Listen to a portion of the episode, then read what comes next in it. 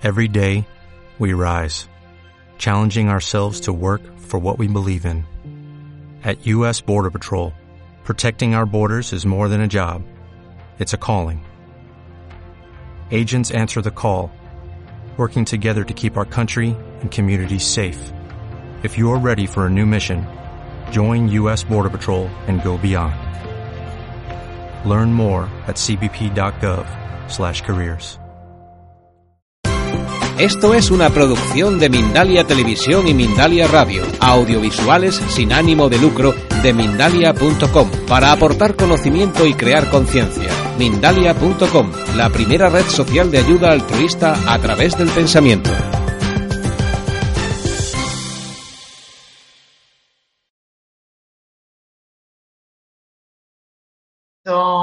Muchísimos los que no han parado de preguntar a lo largo de, la conferencia, planteando sus dudas para que tú ahora procedas a contestárselas, como por ejemplo desde España, Belén Monzón, que dice, muchísimas gracias por compartir eh, esta oportunidad. Eh, quiero hacer una pregunta y es que a medida que aumenta nuestra frecuencia nos volvemos más etéreos, si es así, a medida que ello suceda, cambiamos de dimensión, desaparecemos de esta dimensión. Muchísimas gracias. Eh, Belén, muchas gracias por la, por la cuestión que planteas.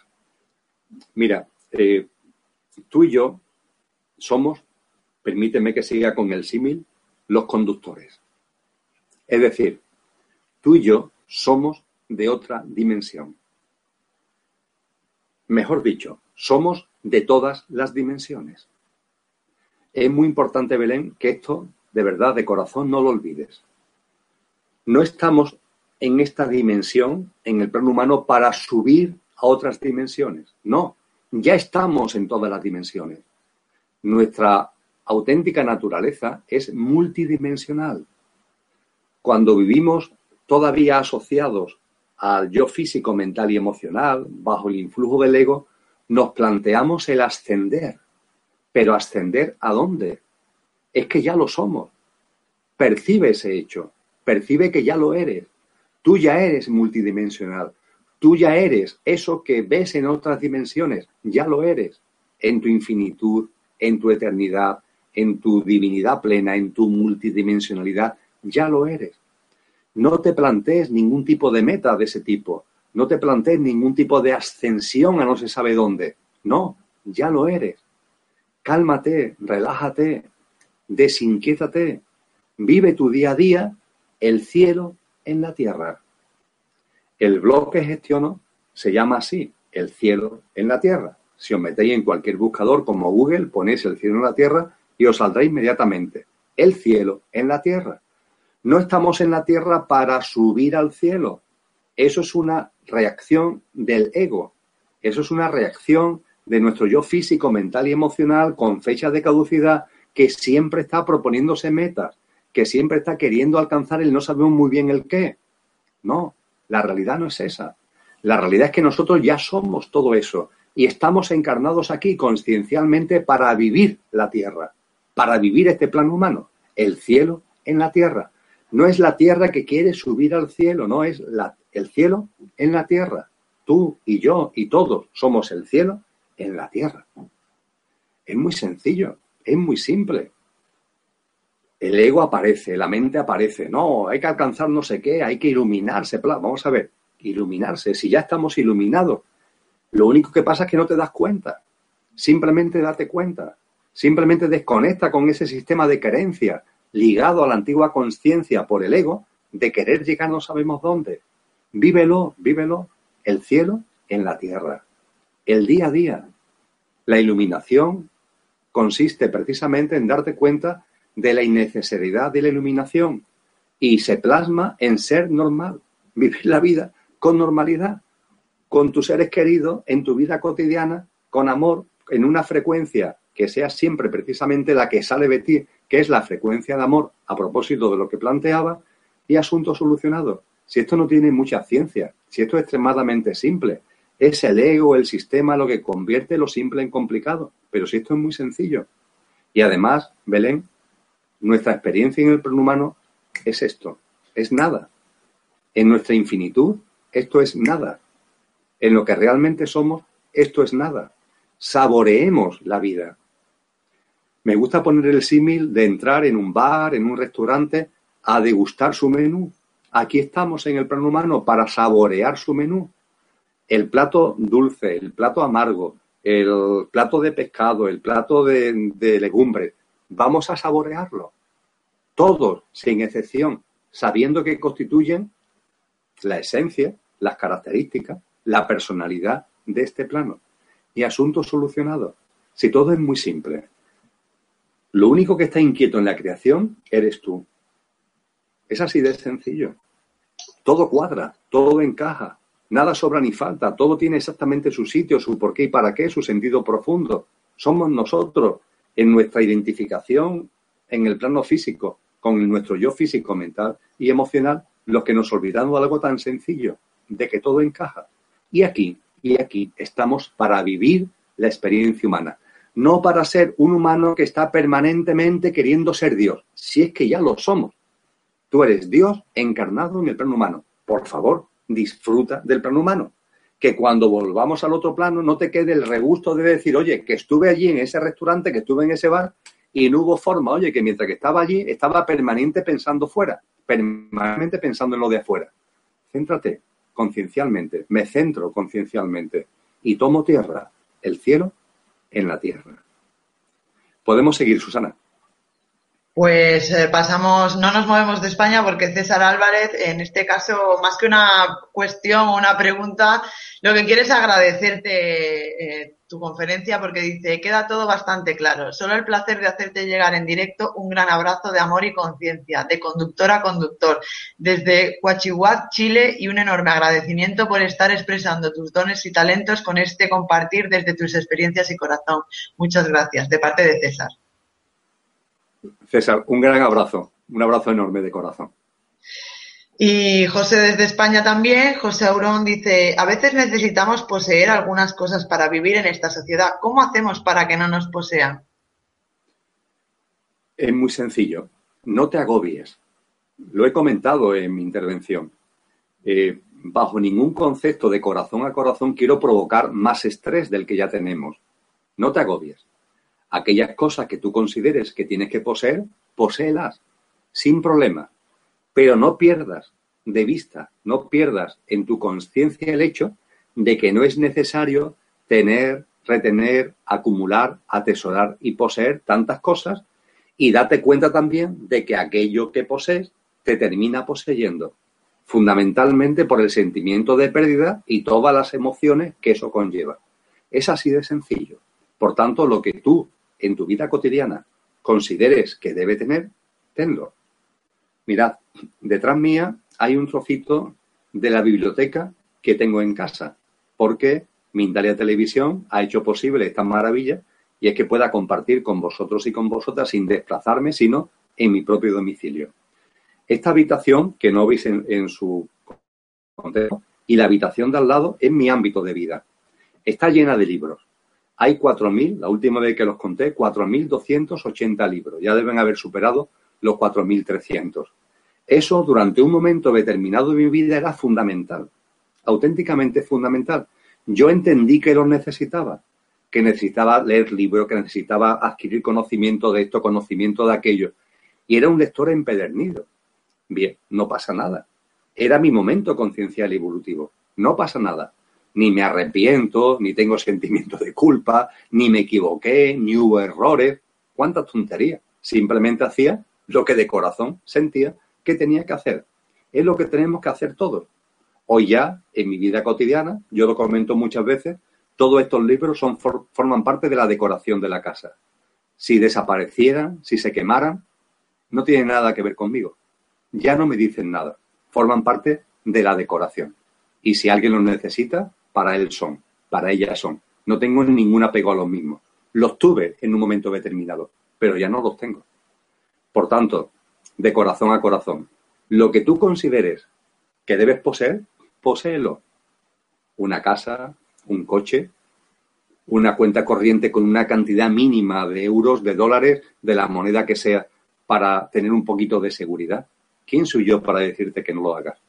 Hazlo, hazlo pero con conciencia, sabiendo que en realidad nuestra esencia es mucho más profunda, nuestra naturaleza es mucho más profunda y que realmente no necesitamos nada, aunque en la vida cotidiana a veces parezca que necesitamos algo. Eso no olvidarlo, es lo único que de corazón a corazón te puedo transmitir, no olvidar eso.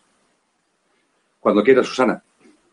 Pues eh, ahora continuamos con las preguntas, pero también quería hacer un inciso, como por ejemplo Teresa, que dice que Charitzi dice que te mande un fuerte abrazo porque es tu mayor fan desde México. y también son muchas las personas que están agradeciéndonos, como Belén, que le has contestado hace unos minutos, e Isabel desde Chile, que dice que te quieren mucho. Así que son muchas las personas que están agradeciendo eh, toda esta conferencia en directo a través del chat y vamos a continuar con las preguntas en España con Silvia Flores que dice, Emilio, tú hablas de cambiar los hábitos desde la mente consciente, pero ¿qué pasa con el inconsciente? Con las cosas que desconocemos de nosotros mismos porque no están en la conciencia. Cuando, eh, Silvia, cuando hago referencia al coche y hablo del yo físico, mental y emocional, dentro del ámbito mental incluyo también el llamado inconsciente o el llamado subconsciente. También está ahí. Entre el consciente y el inconsciente dentro del mundo de la mente hay simplemente una diferencia. Lo que se denomina en el mundo de la mente consciente o inconsciente, o perdón, inconsciente o subconsciente, inconsciente o subconsciente, es la parte irreflexiva. Es decir, es como la raíz que está ahí a punto de salir a la tierra, pero que aún no termina de salir, está bajo tierra. Eso es el subconsciente, eso es el inconsciente. Miras en la tierra y no la ves, porque es la raíz que todavía está germinando, está creciendo bajo la tierra. Cuando esa raíz plac sale, sale a la luz, sale a la tierra, es lo que se llama la mente consciente, no la mente subconsciente, no la mente inconsciente. Cuando comparto acerca del coche, de yo físico, mental y emocional, dentro de la mente están ambos mundos. El mundo de la mente inconsciente o subconsciente, esa raíz, esa semilla que aún no ha salido, y el mundo de la mente consciente. Realmente no hay diferencia. La ciencia humana le ha dado mucha importancia al subconsciente frente al consciente, pero realmente, permíteme que lo diga así, tanto el inconsciente o subconsciente de la mente como la mente consciente forma parte de la inconsciencia. Ambos forman parte de la inconsciencia. Cuando la mente no tiene el mando de lo que realmente somos, cuando la mente está ahí todo el día dando vueltas en su inconsciente o en su, en su consciente, todo el día dando vueltas, por el día a través de los pensamientos, por la noche a través de los sueños, sin que haya un mando consciente, realmente todo eso forma parte de una gran inconsciencia. La llamemos mente consciente o la llamemos mente inconsciente. Forma parte de una gran inconsciencia. La conciencia en la vida se adquiere cuando recuerda lo que eres. Y ese recuerdo de lo que eres, coger el volante del coche, es lo que te permite decirle a la mente, mente, no. Cuando la mente aparece en tu vida sin que tú la llames, porque la mente tiene multitud de prestaciones, multitud de funcionalidades. Hablar, conversar, escuchar, plasmar creativa e intelectualmente muchos de nuestros dones y talentos, programar, planificar, etcétera, etcétera. Pero la mente nos sirve para ver, comprender, entender y vivir la vida. La mente nos sirve. Cuando tú quieres entender, comprender, ver y vivir la vida a través de la mente, me da igual que hablemos del plano consciente o del plano inconsciente de la mente, eso es simplemente un disparate, porque te genera sufrimiento, porque te genera desasosiego, porque te hace ver las cosas como no son. La mente, como todos los componentes del cuerpo, están a mi servicio, a tu servicio, y la llamo cuando la necesito. Mente, ven para acá que te necesito. Mente, ven para acá que voy a compartir una charla coloquio en Mindalia Televisión mente, ven para acá, que te necesito. Pero cuando termine la charla coloquio en televisión, la mente vuelve a su sitio. No sigue ahí dando vueltas, no sigue ahí continuamente por la noche, durante, con, por los sueños durante el día, a través de los pensamientos. Esa es la auténtica conciencia. El mundo del consciente mental y el mundo del subconsciente mental forman parte, cuando se meten en tu vida sin tu mando consciente, forman parte de la inconsciencia. Y a propósito de, la cuestión que plantea Silvia, permíteme que haga una reflexión colateral, por llamarlo de alguna forma. El sistema al que he hecho mención, este sistema que hemos construido entre todos, aunque ya muchos empecemos a sentir que no resuena en nuestro corazón, el sistema cada vez atiende más a eso que podemos denominar inconsciente, subconsciente, a esa parte que yo he denominado irreflexiva. Fíjate la importancia que el sistema le está dando cada vez más al mundo de las emociones. Un anuncio, aquí en España, no sé en vuestros países cómo es, pero aquí en España es muy evidente. Un anuncio en televisión de un coche. No te hablan de las características del coche, de sus prestaciones, de su potencia, de su consumo. Eso aparece en letras pequeñitas que además van pasando por la pantalla, es muy cómico, va pasando por la pantalla muy rápidamente. ¿Qué es lo que aparece en grande en la pantalla? Una emoción, una experiencia. El coche pilotado por alguien, copilotado por alguien con un determinado perfil, que te está diciendo algo, que te está atrayendo, con unos paisajes concretos que te está atrayendo. Te quieren vender unas vacaciones. Nadie aparece en la pantalla hablándote del sitio donde vas a ir, de los sitios cercanos donde hay atractivos turísticos, no.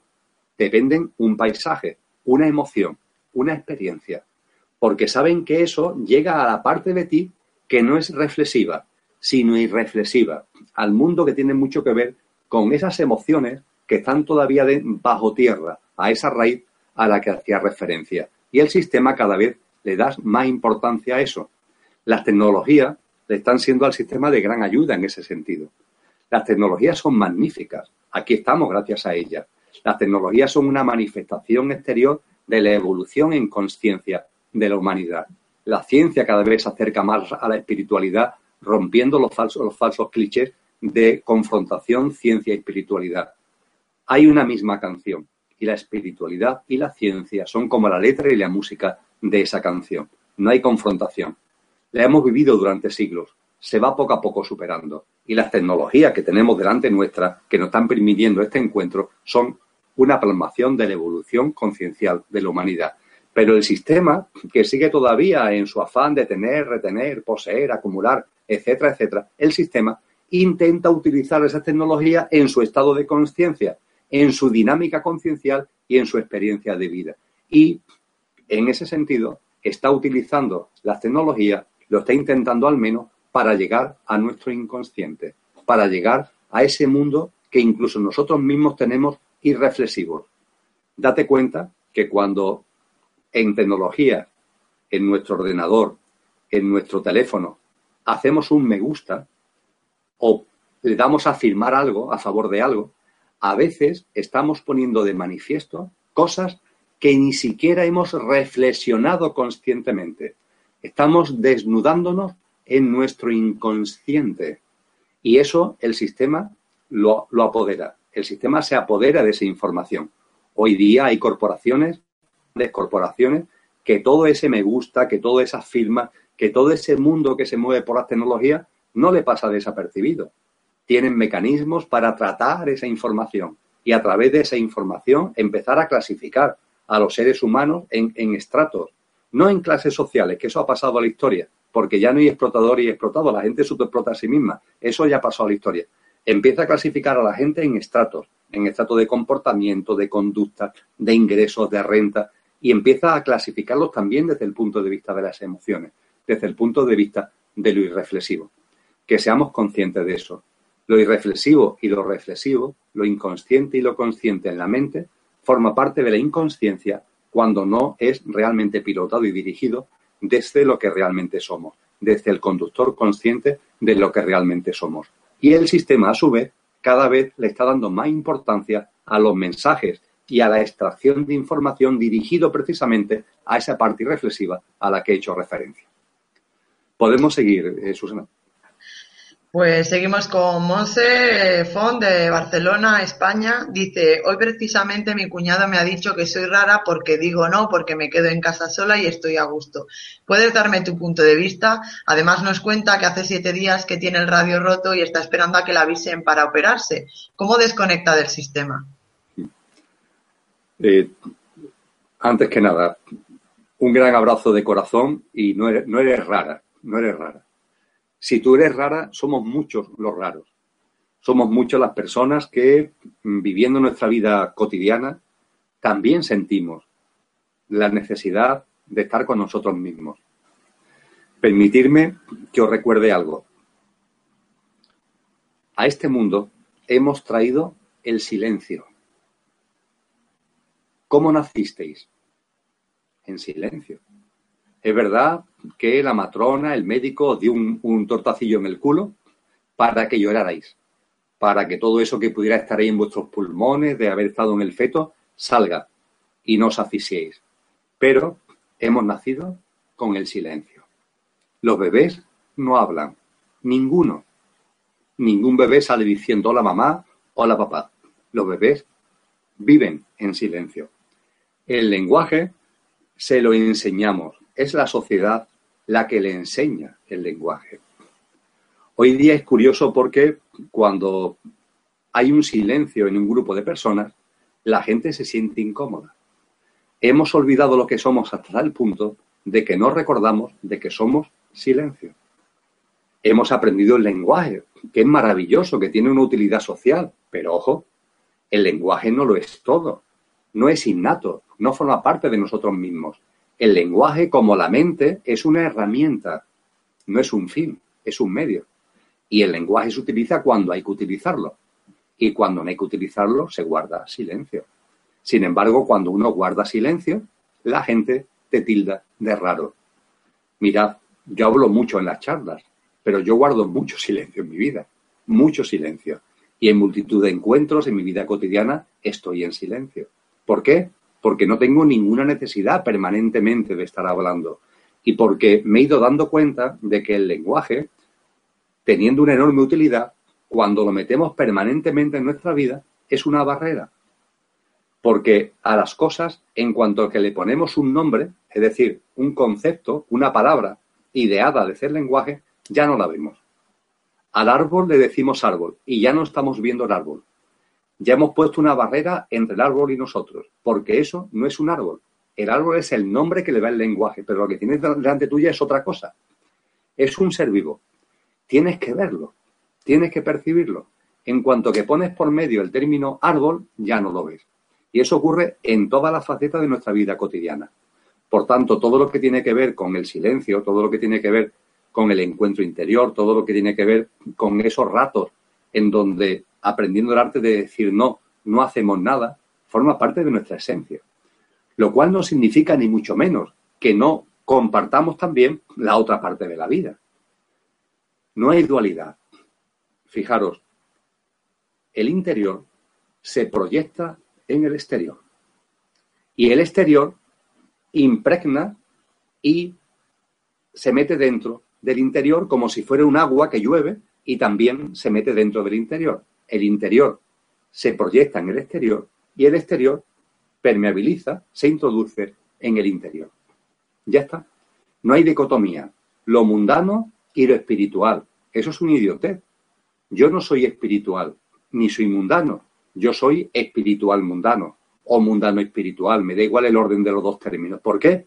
Porque todo tiene sitio en mi vida. Tiene sitio la meditación y tiene sitio el pasar un buen rato con mis amigos tiene sitio el silencio y tiene sitio la sexualidad. Qué tontería, que si lo mundano, que si lo espiritual, que si lo espiritual conlleva el rechazo de lo mundano. Cuánta idiotez. Todo es uno, no hay dualidades, no hay dicotomía, no hay separaciones. Y planteabas igualmente cómo desconectar de lo exterior, el cómo hacerlo. Podía compartir muchas cosas, pero hay una que de corazón a corazón creo que es fundamental cortar el cordón umbilical con los medios de comunicación, con los denominados medios de comunicación, es decir, con todo lo que el sistema utiliza para transmitirnos noticias. En televisión, en radios, en periódicos, las célebres noticias. Creo que no hace falta ser un lince como para darse cuenta de que esas noticias no son tal. ¿Quién las elige? ¿Quién decide que una cosa es noticia y otra cosa que no? ¿Por qué siempre las noticias están cargadas de violencia, de conflicto, de ira, de odio, de confrontación? ¿Por qué la enorme cantidad de actos que se desarrollan en el mundo entero cotidianamente, cada segundo, llenos de amor, no son noticias? ¿Por qué no son noticias? ¿Quién hace que una cosa sea noticias y otra que no? Sin embargo, el sistema ha creado un hábito en muchísima gente de que están enganchadas a esas noticias en la televisión, en la radio y en los periódicos. Y la gente se considera desinformada cuando no escucha las noticias. Lo he dicho antes, no soy un ejemplo para nadie, se acabaron los maestros, cuántas estupideces, pero compartiendo mi, mi cotidianidad, desde el año 2010 no leo un periódico, no escucho una radio en cuanto a noticias, escucho en España Radio Clásica, eh, a los que agradezco mucho veces aquí, la, maravillosa emisión que hacen continuamente. No veo la tele, salvo para grabar películas seleccionadas por un sistema que tengo cuando las películas me interesan. ¿Noticias? ¿Qué es eso de noticias? Son simplemente mensajes que el sistema utiliza para generar en ti un desasosiego, un conflicto, una ira que tú, desde tu vibración, metes en la matriz, metes en el sistema, retroalimenta al sistema. Así que, desde el punto de vista de eh, la práctica, vamos a desconectar de ese mundo de los medios de comunicación. No son necesarios de verdad. Yo llevo cinco años sin saber nada de ese mundo y no tengo la sensación de estar desinformado de nada. Al contrario, tengo la seguridad de que veo la realidad con mucha más profundidad que la mayoría de la gente que están metidas en ese mundo permanentemente de las noticias con todo lo que ello conlleva. Y junto a esa desconexión de las noticias, junto a esa desconexión de los medios de comunicación, vuelvo a subrayar lo que ya he compartido en la primera intervención. El ahorro, el crédito, la deuda, todo ese mundo hay que, desde el corazón, sin agobio, sin estrés, replanteárselo en la medida de lo posible, olvídate del crédito, olvídate de la deuda. En la medida de lo posible, date cuenta de que no es necesario ahorrar, que la vida es abundancia. Comparte, comparte y nunca te va a faltar nada. Como retengas, sí corres el riesgo de que te falte. Cuando compartes, nunca te va a faltar nada. Eso ya lo dije en mi primera intervención y lo subrayo ahora. Y desde luego, en nuestra dinámica de vida, date cuenta de que el trabajo, aunque lo desarrolles, yo desarrollo una actividad laboral también, aunque lo desarrolle, cuando no está ligado a tus dones y talentos, cuando no tiene que ver con tus capacidades, facultades y habilidades, realmente es una esclavitud. Pero date cuenta que no seas un esclavo integral, un esclavo absoluto, que se autoexplota a sí mismo voluntariamente, por lo menos date cuenta. Oye, mira, lo hago porque por las condiciones de vida tengo que hacerlo, pero date cuenta es que los antiguos esclavos le pegaban con los látigos y se daban cuenta que eran esclavos. Es que la gente actualmente no se da cuenta que es esclava. Es espectacular porque el trabajo se ha convertido en un derecho. Un derecho, el derecho al trabajo. Vamos a ver, el trabajo cuando es tu don es un derecho. Pero cuando es venderte como fuerza productiva, eso es una esclavitud. Esa teoría del derecho al trabajo es algo que el sistema se ha inventado precisamente para convertirnos en esclavos integrales. Cosas como esta eh, son las que me gusta compartir. Eh, Susana, en el inicio de, su intervención, hablaba de lo que es el último libro que he escrito, Sin mente, sin lenguaje, sin tiempo, al que podéis acceder a través de una web que se llama sinmente.com, en, en el que me extiendo mucho sobre todo lo que acabo de compartir. Podemos seguir, Susana. Recordarles también, tanto a ti como a todos nuestros asistentes, que también existe Mindalia Radio, que tiene música muy variada y aparte eh, se pone un mantra eh, por debajo de la música para que fomente el pensamiento positivo y, la gente que escuche la radio tenga una sensación de, de bienestar mientras lo hace. Seguimos, como bien dices, con las preguntas. En este caso, de nuevo una felicitación de parte de Armando César que dice, hola Emilio, Emilio desde Buenos Aires, te escucho a diario y sigo. Eh, cuestan los cambios, pero lo estoy intentando soltar. Gracias a cómo llegaste a mi corazón desde que te conocí. Un abrazo, te quiero mucho. Muchísimas gracias y un abrazo muy fuerte. También tenemos eh, la pregunta de Julia Rivas desde España que dice, Emilio, ¿qué opinas de la masa crítica? ¿Es cierto que alcanzando un número de personas que adquieren un nuevo modo de vida más sencillo, el resto de la población lo adquiere sin más? Gracias. Eh, la, pregunta es, es, muy buena, es muy buena, entre comillas. Mira, eh, he hablado en mi primera intervención del respeto a los procesos concienciales de cada uno. El respeto es sagrado. Y por tanto, ni tú ni yo, en nuestro proceso conciencial y evolutivo, vamos a imponer a nadie nada. Y digo imponer a plena conciencia. La mente aparece. Bueno, no lo vas a imponer porque se trata de elevar a alguien de frecuencia, de dimensión. Estupideces. Esa persona está desarrollando su experiencia en el plano, en la vibración que por su estado de conciencia corresponde. Punto.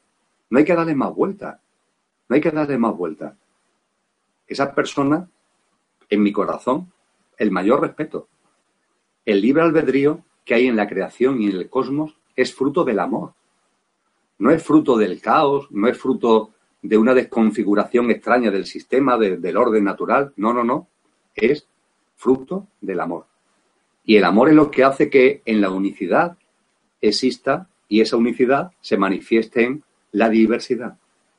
La unicidad se manifiesta en la diversidad y la diversidad se hace una en la unicidad.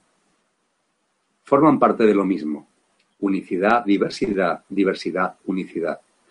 Cuando hablamos de masa crítica, estamos haciendo referencia a algo que es bastante más simple. No se trata de que tú y yo y otras personas en nuestra evolución conciencial vayamos a tirar de otros. No. Cada, aquí en Andalucía, donde vivo, hay una expresión que es eh, K1 es K1 y tiene sus K1. K1 es K1 y tiene sus K1. Hay que respetar a cada uno con su forma de ser, con su forma de ver la vida, con su estado de conciencia.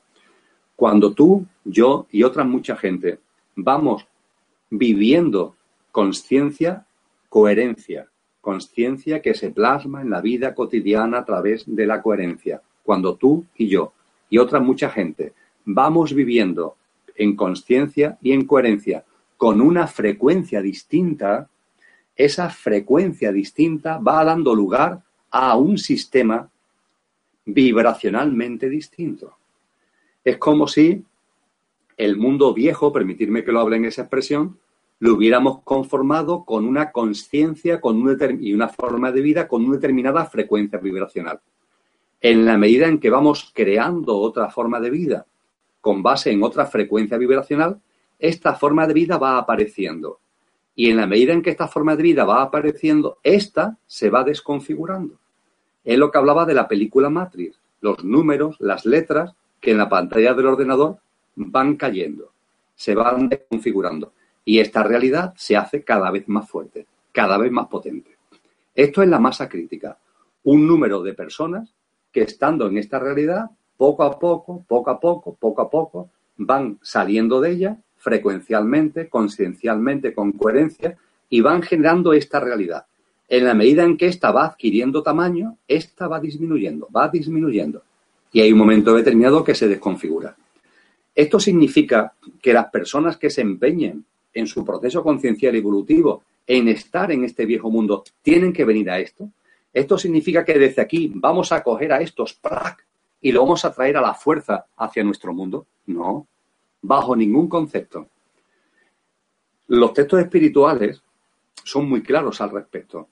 En particular, os invito a leer no ya el célebre eh, Apocalipsis, el libro de las revelaciones de los textos cristianos, sino un pasaje que es más corto, que es eh, cuando en el Evangelio de San Mateo, creo recordar que en el capítulo 24, los apóstoles le preguntan a Jesús cómo será el final de los tiempos. Y Jesús no rehuye la pregunta, habla con mucha claridad. habla diciendo lo que ya sabemos, no sabéis ni el día ni la hora.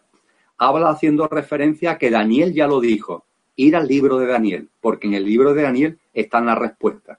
Es verdad que el libro de Daniel es muy metafórico, es complicado de, plasmar eh, sus mensajes, pero es lo que dice Cristo Jesús. Daniel ya lo dijo. Pero a continuación, en ese capítulo 24 de San Mateo, Cristo Jesús se detiene, se detiene con bastante detalle en cómo es el final de los tiempos, entendiendo por el final de los tiempos el surgimiento de la nueva humanidad en una nueva tierra. Y en ese final de los tiempos, Cristo Jesús nos dice que habrá dos. Y uno estará y otro ya no estará. Habrá dos en la cama, uno estará y otro no estará. Habrá dos en el campo, uno estará y otro no estará. ¿Esto qué es lo que significa? Muy simple. En la evolución conciencial de la humanidad no se nos puede nunca olvidar, nunca, por favor, esto es muy importante, de que la humanidad forma parte de una suma superior. Fijaros, en la creación, en el cosmos, esta es otra de sus características fundamentales. Todo es suma de partes y forma parte de una suma superior, aunque cada parte, a su vez, es el todo. Lo repito, todo es suma de partes y todo forma parte de una suma superior, aunque cada parte, a su vez, es el todo. Esta es la expresión más inefable de la divinidad que todo lo llena. Y todo es suma de partes, tú y yo somos suma de partes, 100 billones billones con B, 100 billones de células, fijaros, 100 billones de células, y siendo suma de partes, formamos parte de una suma superior, la humanidad. Pero la humanidad forma parte de una suma superior, la Madre Tierra. Y la Madre Tierra es un ser vivo y tiene también su evolución conciencial, igual que tú, igual que yo, su evolución conciencial. Y la Madre Tierra, en su evolución conciencial, está llegando un momento dentro de la suma a la que pertenece del planeta, del sistema planetario, de la galaxia, está llegando un momento anunciado por muchas culturas antiguas donde ha dado un acelerón en su evolución conciencial. Y esto ya es un tema simplemente de resonancia. La Madre Tierra está variando su frecuencia vibracional, la resonancia Schumann no habla mucho de ello, y la humanidad, los seres humanos, como todo lo que en la Tierra habita, aquellos componentes que tengan resonancia con esa nueva frecuencia vibracional pueden seguir en la Tierra. Aquellos componentes que no tengan resonancia con la nueva frecuencia vibracional de la Madre Tierra no siguen encarnados en la Madre Tierra. Eso no significa que te mueras porque somos eternos, pero eso significa que te encarnas en otro mundo, en otro planeta, en otro plano, donde por tu frecuencia vibracional puedas seguir desarrollando tus experiencias. Eso es lo que nos dicen los textos espirituales de todos los tiempos. Por tanto, es muy sencillo. Los seres humanos en nuestra evolución estamos conformando una nueva realidad desde nuestra nueva vibración. En la medida en que esto crece, esto decrece. Pero aquellos conductores que sigan encarnados aquí y que por su proceso conciencial y evolutivo sigan empeñados en verse como ego, en verse como mente, en tener, retener, atesorar, acumular, poseer, no pasa nada. En un momento concreto de evolución de la madre tierra, no van a poder seguir encarnando en la madre tierra y encarnarán en otro planeta. Es así de sencillo. La única diferencia quizás esté en que en esta realidad hay una especie de mezcla. Hay seres humanos con muchos estados de conciencia cuando se produzca este momento, que no sabemos ni el día de la hora, la nueva humanidad, por su frecuencia vibracional armónica con la Tierra, será una, humanidad, una humanidad más homogénea en una determinada frecuencia vibracional que resuene con la nueva vibración de la Madre Tierra.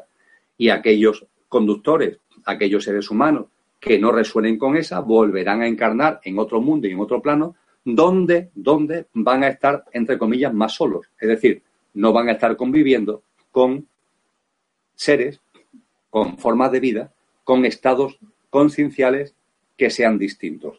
Quizás por eso precisamente algunos textos religiosos hacen referencia al, infierno, entendiendo, como el infierno un mundo, una bajada al infierno es un mundo en donde las personas con un estado de conciencial muy basado en el tener, retener, acumular, poseer, dominar, etcétera, etcétera, van a estar más solos y por tanto va a haber un mayor conflicto entre ellos sin que haya una mezcolanza con seres humanos o con otras formas de vida que tengan unas características concienciales distintas, como todavía pasa aquí, en el seno de la humanidad, dentro de la Madre Tierra.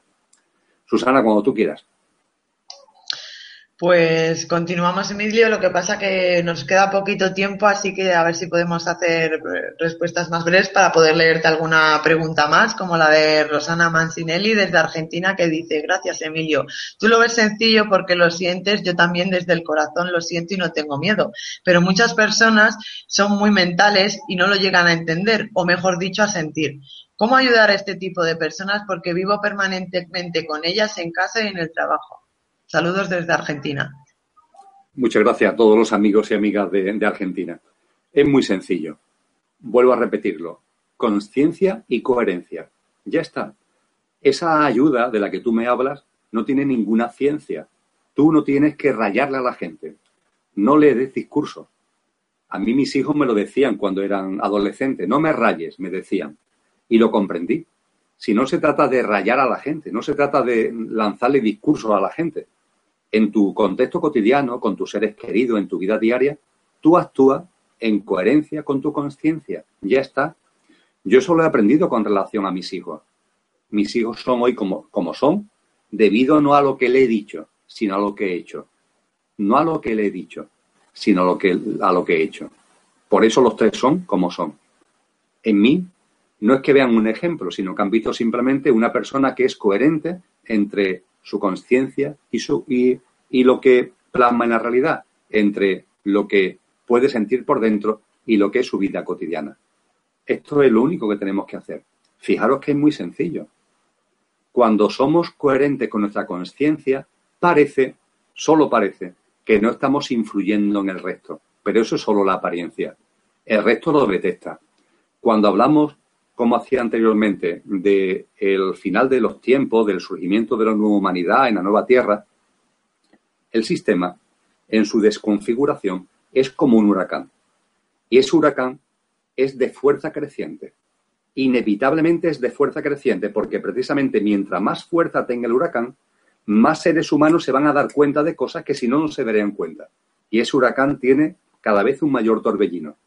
Pero en el huracán hay un centro, el ojo del huracán. Y el ojo del huracán, como nos enseña la ciencia, es de calma. Ahí no hay viento. Los cielos son claros. Ahí hay tranquilidad. Pues bien, tú y yo nos situamos no fuera, sino en el ojo y en el centro del huracán. Y en ese ojo del huracán somos coherentes con nuestra conciencia. Y ya está. No tengan ningún tipo de duda de que eso está influyendo en el campo mórfico y morfogenético de la humanidad con carácter general, pero es que además está siendo percibido por la gente que está en tu entorno. Cuando eres coherente con tu conciencia, la gente se da cuenta, aunque a ti te parezca increíble. Y si no se dieran cuenta y siguen su dinámica conciencial, es respeto, mucho respeto. Muchas veces tenemos mucho más respeto a personas lejanas que con nuestros seres queridos. Y con nuestros seres queridos también hay que tener un gran respeto a su proceso conciencial y evolutivo. Cuando quieras, Susana. Pues seguimos con Abelina González desde España. En este caso comparte contigo una experiencia personal. Dice, soy abogada y tengo 40 años, me gusta la abogacía, pero se convierte en determinados momentos en una esclavitud. Pienso también que eh, en dejarla en un futuro y dedicarme a cosas que me gustan, porque he visto muchos infartos en compañeros. ¿Cuál sería tu consejo dada tu experiencia? Eh, he comentado durante el tiempo que llevamos compartiendo que eh, yo no soy ejemplo de nada, ni maestro, ni pretendo convencer a nadie de nada. Me limito simplemente a lo que me gusta decir, cantar una canción íntima de lo que siento, de mis experiencias, porque lo paso bien, porque estoy disfrutando y gozando de la vida aquí con vosotros y con vosotras. Por tanto, yo no doy consejo, simplemente comparto experiencia. Y en ese compartir experiencia, ante la cuestión que se plantea, permitidme que me retrotraiga algo que estaba también en la primera intervención. El qué y el cómo. El qué y el cómo. Muchas veces ponemos nuestra atención en el qué. Por ejemplo, en ese tema que planteamos, nuestra actividad laboral. El qué, el qué. ¿Qué estoy haciendo? Y olvidamos el cómo.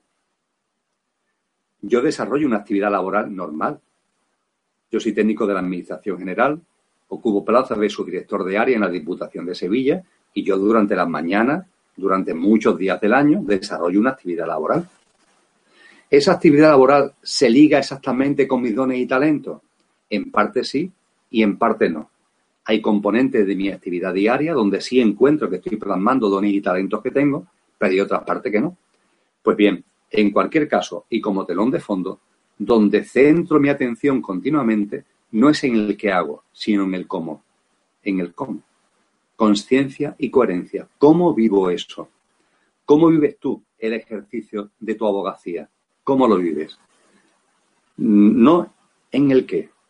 Este caso, aquel caso, este hecho, aquel hecho, esta persona, aquella persona, este suceso, aquel suceso, sino en tu interior, cómo lo vives, cómo lo desarrollas. Pon tu atención en eso. Eso no significa que en un momento determinado, en coherencia con tu conciencia, plac, des un corte en tu vida y desarrolles una actividad distinta. Pero mientras que eso no lo sientas, pon el centro de atención, y lo comparto desde el corazón, desde la experiencia, que es lo único que puedo compartir contigo, pon en el centro de tu atención el cómo. El cómo lo vivo. Porque en los ambientes más encrespados, en los ambientes más, tumultuosos, en, la, en los ámbitos que pueden parecer más desarmónicos, cuando uno aparece en conciencia y pone su centro de atención en el cómo lo vivo, y es el cómo lo llena, y permitirme que utilice el término porque es lo que siento de corazón, con amor, con la frecuencia de amor, todo se transfigura. Radicalmente se transfigura. Las cosas son distintas. Lo que era de una determinada manera lo has vestido, revestido y transformado en otra totalmente diferente, pero desde el corazón. Por tanto, compartiendo desde ese corazón, pon mucha atención en el cómo. Vive tu abogacía siempre desde el cómo, con independencia de que en un momento determinado haya algo dentro de ti que te dice, oye, no, yo ya, habiendo vivido esta experiencia y habiendo desplegado y saboreándola desde el cómo esta experiencia, siento una cosa distinta. Pero mientras tanto, pon mucha atención en el cómo. Olvídate del qué y pon mucha atención en el cómo. Cuando quieras, Susana. Continuamos en este caso desde Argentina con Silvia Najavidán que dice, ¿el subconsciente es donde habita el niño? No, no, no. El subconsciente no es donde habita el niño. El subconsciente, como compartí anteriormente, forma parte de la mente. Consciente e inconsciente mental le llamamos consciente e inconsciente por un tema de, lenguaje. No se corresponde con la realidad, porque ninguno de los ámbitos de eso se corresponde con la conciencia. Ni la mente consciente es consciente, ni la mente inconsciente es consciente. La conciencia es otra cosa. Porque la mente, la mente enjuicia. La mente ve opuestos. La mente ve que todo está torcido. La mente no ve la realidad. La mente piensa acerca de pero no ve la realidad. A través de la mente no hay conciencia. La conciencia es otra cosa. Es nuestra esencia. Es un espejo. Refleja. Y al reflejar se hace una con la vida. Eso es la conciencia. Por tanto, el niño interior no habita en la mente, ni en su consciente, ni en su subconsciente. El niño interior habita en la conciencia, en el conductor. Y la expresión niño interior es una expresión inefable, llena de contenido, porque expresa muy bien la forma de vivir que cuando uno conecta con lo que somos, cuando uno se da cuenta de lo que realmente es, la forma de vivir que se desarrolla, porque es una forma de vivir basada en la inocencia, en la inocencia consciente. Mirad, cuando venimos a este mundo, el bebé recién nacido no solamente no habla, el lenguaje, como recordaba anteriormente, es algo que le da a la sociedad como instrumento y debería ser solo eso, un instrumento y no convertirse en el eje de nuestra vida. Venimos en el silencio. Y además, al nacer, ese bebé no tiene ningún tipo de sentimiento de yo. El bebé, ese niño de un mes, de dos meses, de tres meses, cuando su madre, su madre le da el pecho, no hay una diferencia entre la madre y él. Él no se concibe como un sujeto y a la madre como algo distinto de él. Pero es que cuando se le deposita en su cunita, ese bebé, la cuna, no lo ve como algo diferente de él. La cuna es él, él forma parte de la cuna porque él no se ve como él. Él es el todo. Siendo nada, es el todo. Esa es la maravilla de nuestra divinidad, que siendo nada, nada en concreto, ningún sujeto, somos el todo. Y ese es el estado de inocencia del bebé. ¿Qué es lo que estamos viviendo ahora como seres humanos? Que en nuestro desarrollo conciencial y evolutivo estamos percibiendo cosas que nos están permitiendo vivir con una inocencia parecida a la de ese bebé, pero con conciencia, porque hemos pasado por un sentimiento de individualidad, de separación, por el ego, por la mente, todo eso tiene su porqué y su para qué, y llegamos a un momento en el que tenemos, sale de nosotros la inocencia consciente. Y esa inocencia consciente se plasma precisamente en ese carácter de niño. La vida se convierte en un juego, pero con mayúscula.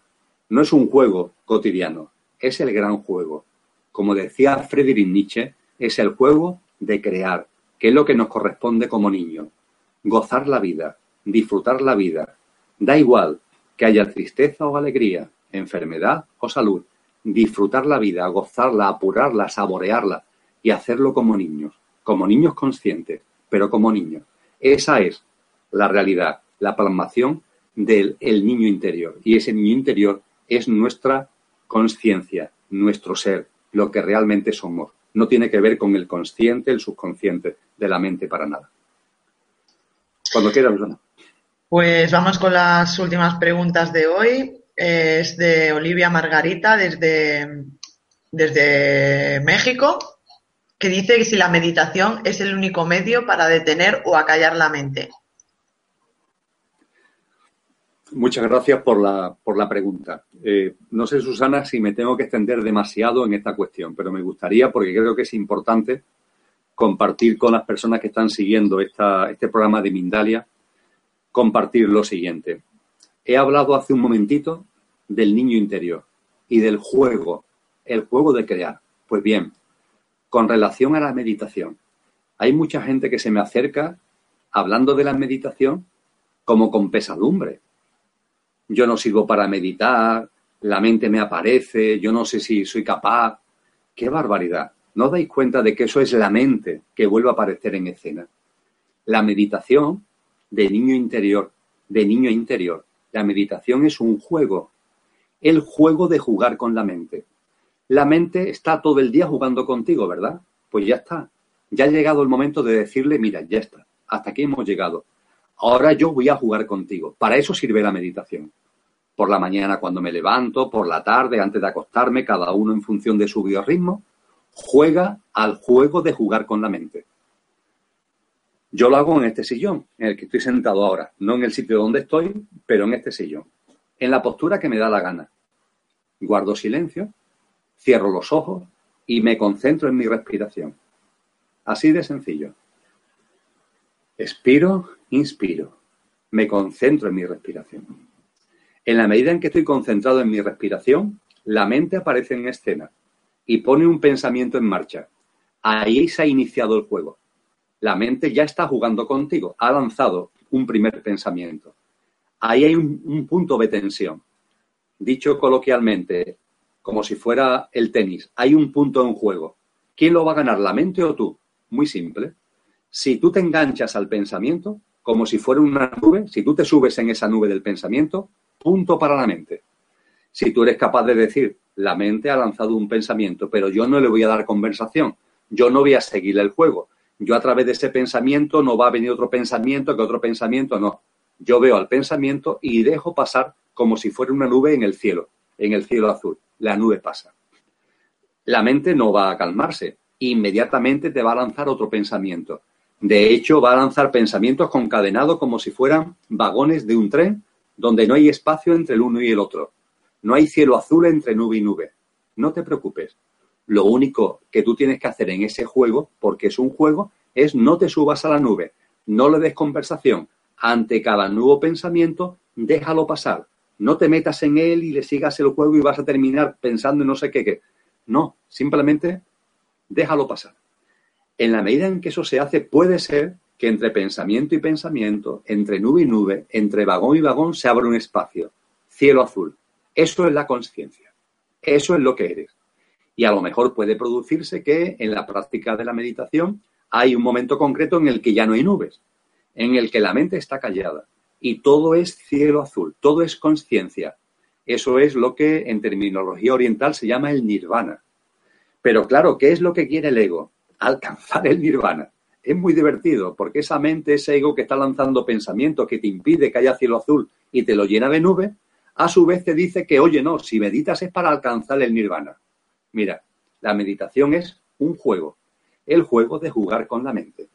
Y ese juego, aunque antes hablaba de un punto como en el tenis, que puede ganar la mente, que puede ganar tú cuando no te subes a la nube, cuando no le das conversación, lo más divertido, lo más divertido, porque es un juego, es que siempre lo ganas tú. Siempre lo ganas tú. No hay forma de que no lo ganes, porque el juego, el resultado final, consiste en que te des cuenta. Fijaros qué sencillo. Fíjate qué sencillo. En que te des cuenta que una cosa es la mente y otra cosa eres tú. Tú estás aquí y aquí está la mente lanzando pensamientos, pero tú eres distinto de la mente. Ya está. Cuando no te subes a la nube, cuando no te enganchan los pensamientos, te estás dando cuenta de que tú estás aquí y la mente está lanzando pensamientos. Pero cuando te subes a la nube, esa gente que me dice yo no lo hago para meditar porque la mente permanentemente, también te estás dando cuenta. También te estás dando cuenta de que tú eres una cosa y la mente es otra. Incluso cuando te subes a la nube, te estás dando cuenta. Y ese es el resultado, ese es el juego. Ya está, ya has ganado, ya está. Da igual que te hayas subido 20 veces a la nube y que la, mente teóricamente te haya ganado por 20-0, no. Has ganado tú porque te has dado cuenta de que tú eres una cosa y la mente es otra. Y claro, la meditación es un momento, es un ratito. El quid de la cuestión no está en la meditación.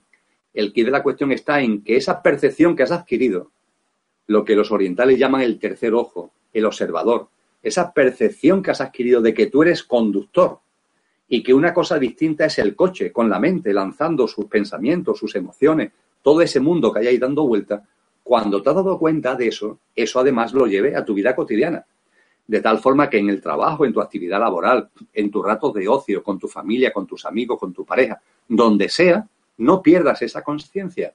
Y todos los acontecimientos cotidianos que se desarrollan durante el día son como pensamientos, son como nubes, que tú nunca pierdes esa percepción de observador. Y termino con lo siguiente.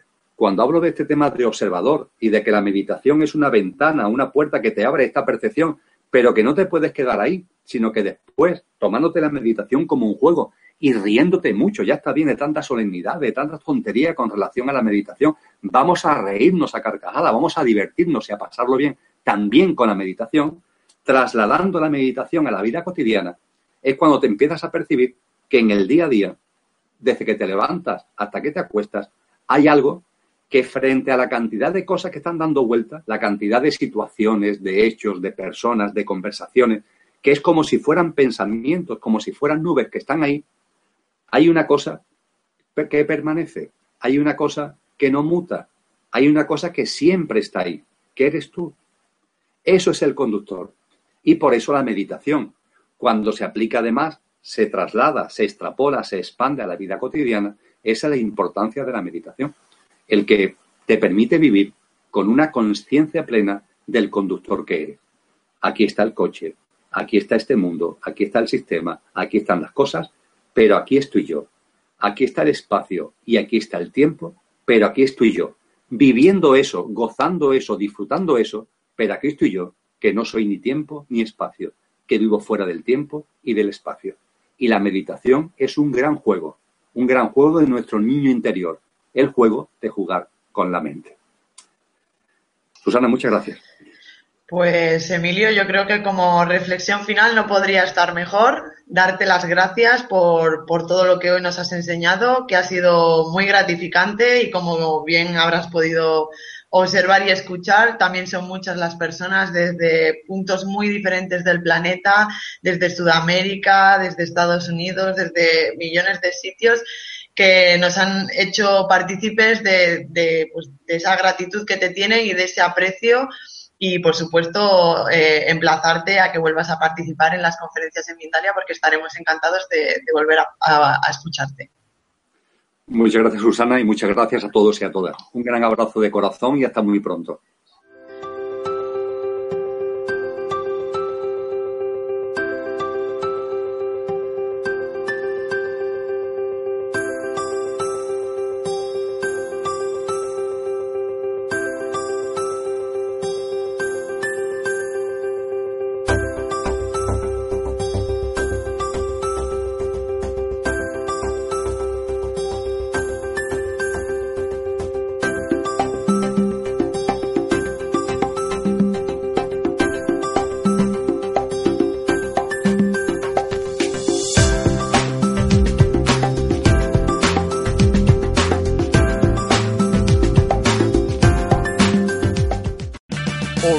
Parts puede ayudarte a encontrar un taller mecánico cerca de ti. Para más información, llama a tu tienda O'Reilly Auto Parts o visita oreillyauto.com.